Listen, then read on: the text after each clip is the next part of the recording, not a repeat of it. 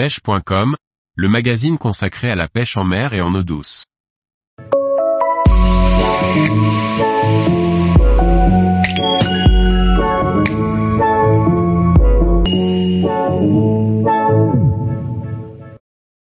La pêche de la pélamide en verticale, un maximum de plaisir en été. Par Antonin Perrotte Duclos. La pélamide est un poisson pélagique que l'on retrouve aussi bien en Méditerranée qu'en Atlantique.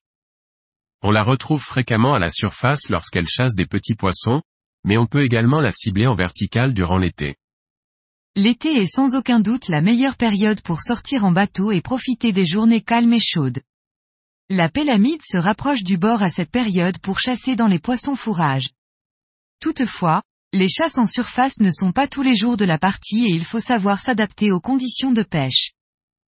Le nombre de bateaux et la pression de pêche de la saison estivale poussent parfois les pélamides à chasser plus profondément, de 10 à 50 mètres de profondeur. On peut d'ailleurs facilement repérer les bancs si l'on dispose d'un sondeur, même des plus basiques. La saison estivale est également propice à ce genre de pêche, car ce poisson ne chasse que très rarement lorsque le soleil est à son zénith. La pélamide est un prédateur pélagique qui doit se déplacer en permanence pour oxygéner son corps et trouver de la nourriture. Plus les eaux sont chaudes, plus son métabolisme s'accélère et plus elle se nourrit. Bien que ce poisson se déplace beaucoup, il existe des zones de passage très caractéristiques que l'on peut identifier facilement si l'on dispose d'un peu d'expérience. Si vous pêchez déjà la pélamide sur chasse le reste de l'année, ces mêmes zones seront alors propices à la pêche en verticale. Dans le cas contraire, essayez de trouver des zones de cassure dans des profondeurs entre 20 et 50 mètres. La profondeur est importante à trouver, car ce poisson suit généralement les courants formés par le vent ou les vagues.